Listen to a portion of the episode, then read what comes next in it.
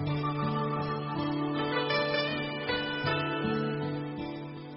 的沉思，我是蒋勋。《红楼梦》第三十九回有一段小小的细节是非常希望读者们不要忽略的，因为我曾经问过很多很多的朋友，好像大家都没有注意到这一段。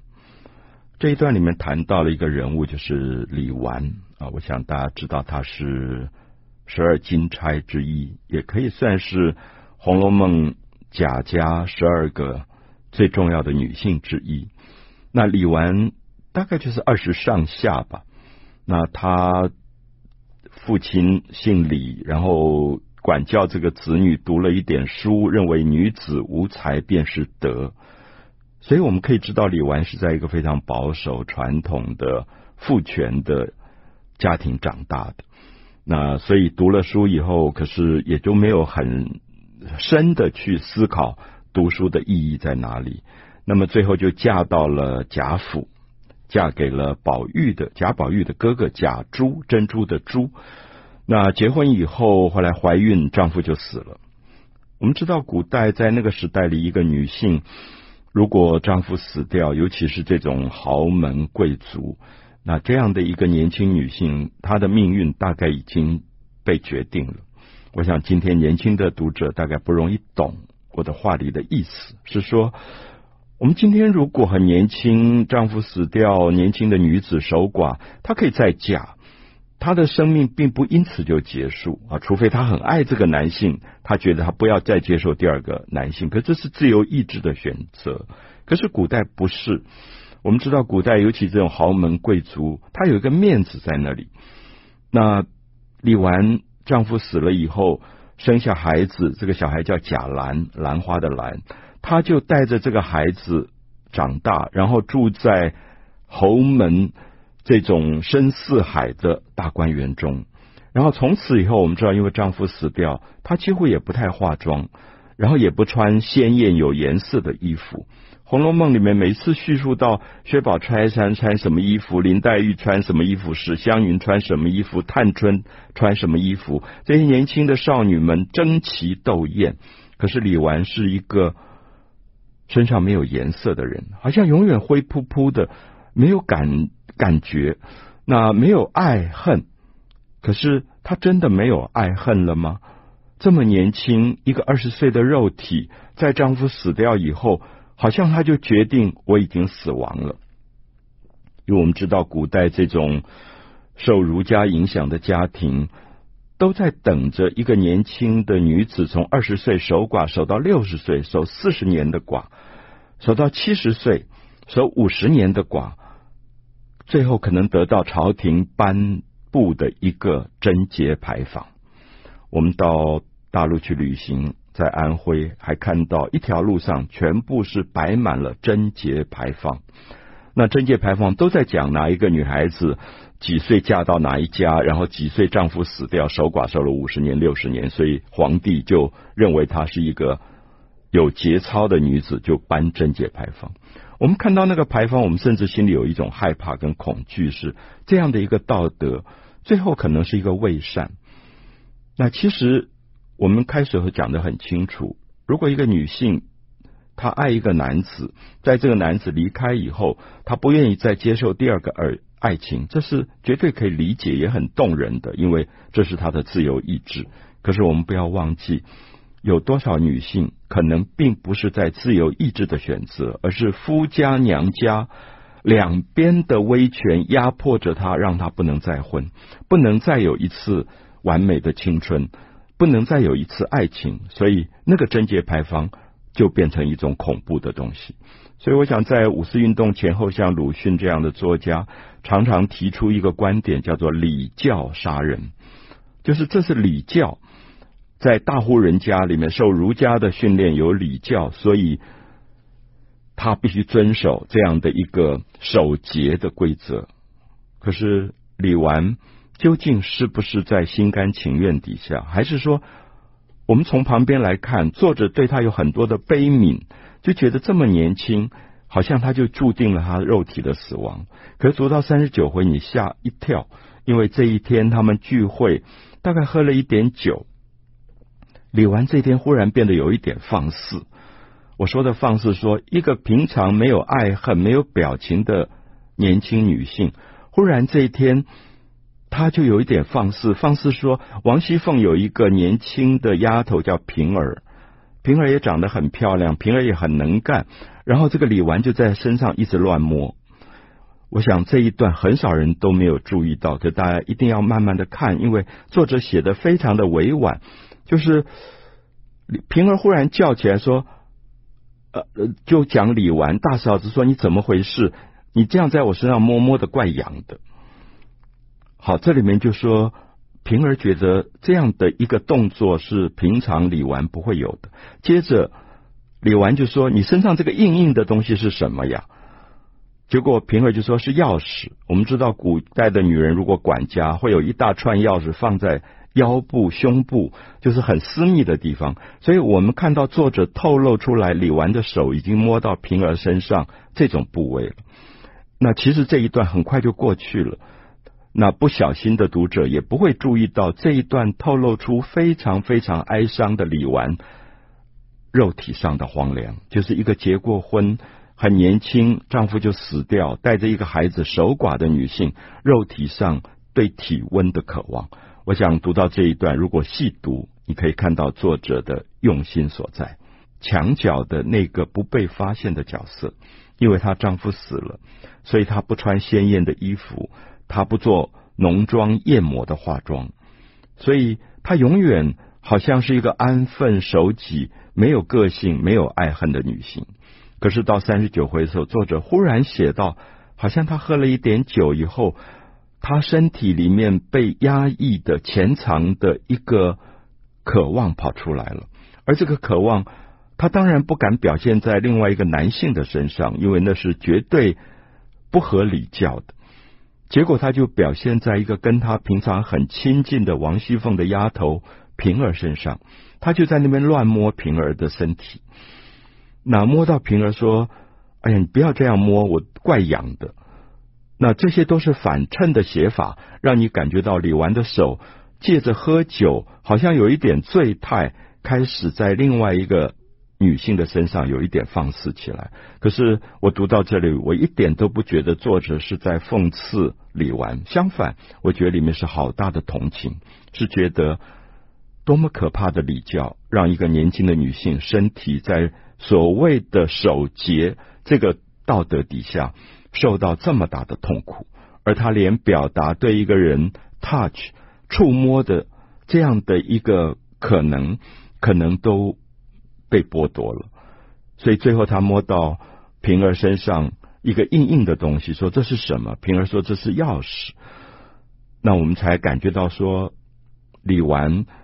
他身体上对于肉体的那种强烈的渴望，可能根本没有消失。我们也看到作者这么委婉的，让细心的读者、有同情心的读者才会读到说，作者真正关心的其实是一个人生活上的温暖，一个身体荒凉了，多么需要一种体温的安慰。所以，我想这是一个小小的一段。接下来我们看三十九回，又讲了一个小小的一段，就是袭人宝玉的丫头忽然抓到平儿，因为平儿是王熙凤的丫头，她帮王熙凤在管家，管家就要发每个月给佣人的薪水。那么袭人就问他说：“奇怪，这个月的月例啊，月例，奋力的力。”人字边一个排列的列这个字，就是薪水的意思。每个月他们应该得到的薪饷，怎么还没有发下来？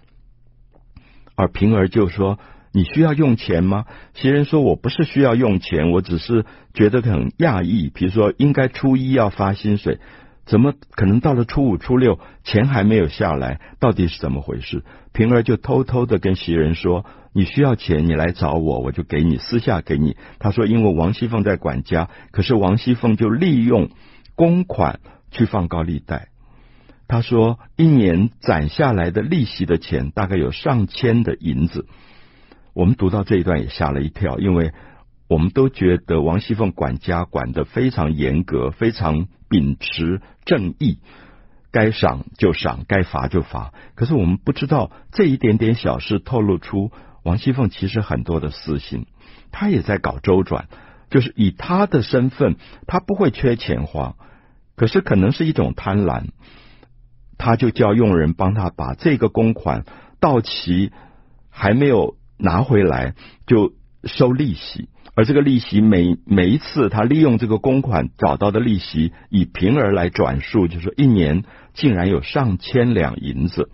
因为等一下大家会读到三十九回当中，这个呃刘姥姥从乡下来了。因为刘老是一个乡下老太太，所以她看到他们在吃螃蟹，就在算说：哇，这个螃蟹今年很贵啊！你们竟然好几篓，然后就一只一只算，一只多少钱，一只多少钱。最后说：哇，你们今天吃的这一顿的螃蟹加起来有二十两银子。他特别讲了一句：二十两银子，你们这一顿顿饭的钱是我们乡下人过一年的花费。所以大家知道，二十两银子，作者立刻对比出来是有钱人家一顿。的饭钱吃螃蟹还不是正餐，只是吃螃蟹的钱。可是王熙凤一年放高利贷的钱就上了一千两银子。我想作者是非常细心在串联一些事物，可是他让细心的读者自己去排比、去做比较，然后对人有一定的观察，或者也有一定的同情。所以我想这是两个小事。那么到第三段我们要讲的第三个事情，我觉得是《红楼梦》里三十九回很让我感动的，就是这一天刘姥姥来了。刘姥姥来，通常就是带一些乡下的什么萝卜啊，什么呃这个我们讲的乡下人吃的倭瓜呀、花生啊这种地里面的东西。可是《红楼梦》的。大贵族荣国府、贾府的贵族都好稀罕，有点像我们今天山珍海味吃惯了，忽然有一个人送一个菜脯，哇，你就觉得这个菜脯太棒了，因为好久没有吃到这么民间做的菜脯。那其实刘姥姥来也带给这些贵族的贵妇人们另外一种生活不同的反省跟思考吧。那作者写了一段非常精彩，就是这一次刘姥姥来刚好碰到了贾母。我们知道贾母是史家史侯家的女儿，出自于四大家族的豪门，嫁给了贾家贵族，所以娘家是豪门，夫家也是豪门，然后活到现在将近七十岁，就是一个贵族的老太太啊，大家叫她老祖宗的。那刘姥姥是整天在乡下过穷日子的老太太。那刘这个贾母听到说啊，来了一个乡下老太太，她就很想见一见，因为她说我身边都是孙子辈，跟我玩的都是十几岁的孙子，没有一个同年龄的老人家。那来了一个乡下的同年人老人家，我很想跟他聊聊天，所以他们就见面了。我觉得那个见面作者写得好精彩。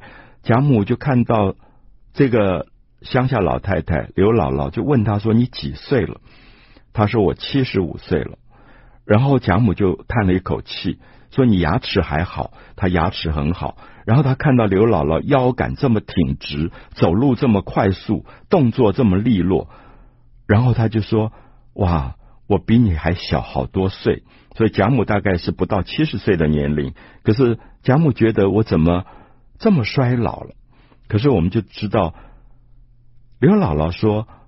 老太太，老寿星，你是享福的，你生来就是享福。这么多的佣人，刘姥姥跟他讲话的时候，丫头还在旁边给贾母捶腿。那贾母是连走路都不要走，因为到哪里都有轿子来抬她的。那刘姥姥说：“我不一样，我在乡下，我是要每天下地去干活的。”那贾母这个时候叹了一口气，说：“什么享福啊？”我已经是一个老废物了。我读到这段很感动，我希望很多的读者朋友可以思考一下：我们可能生下来生在富贵人家，我们可能享福，可是我们不要忘了，享福的背后也可能少掉了很多东西。我看到太多太多养尊处优的老太太，可能儿子做了总经理、董事长，家里根本不用他操劳，好几个佣人，可是身体一塌糊涂，因为他没有劳动的机会。我们觉得劳动好像是苦，可是不一定。我也到了乡下，我看到在田里面的老太太，我跟她聊起天来，甚至还有八十岁的。我在池上看到一位上了九十岁的一个老太太，她每天都下田。那你觉得她苦吗？也未必，因为我觉得。哇，身体怎么这么硬朗？我甚至心里想说，我到九十几岁可以像他这样子吗？这个时候，我们就会发现，命好命不好，恐怕并没有一个固定的看法。所以，我觉得《红楼梦》的作者的了不起，是在三十九回里对比了贾母这个贵妇人跟刘姥姥这个老太太，两个都是七十上下的老太太，忽然让你看到什么叫做富贵，什么叫做贫贱，什么叫做命好。什么叫做命不好？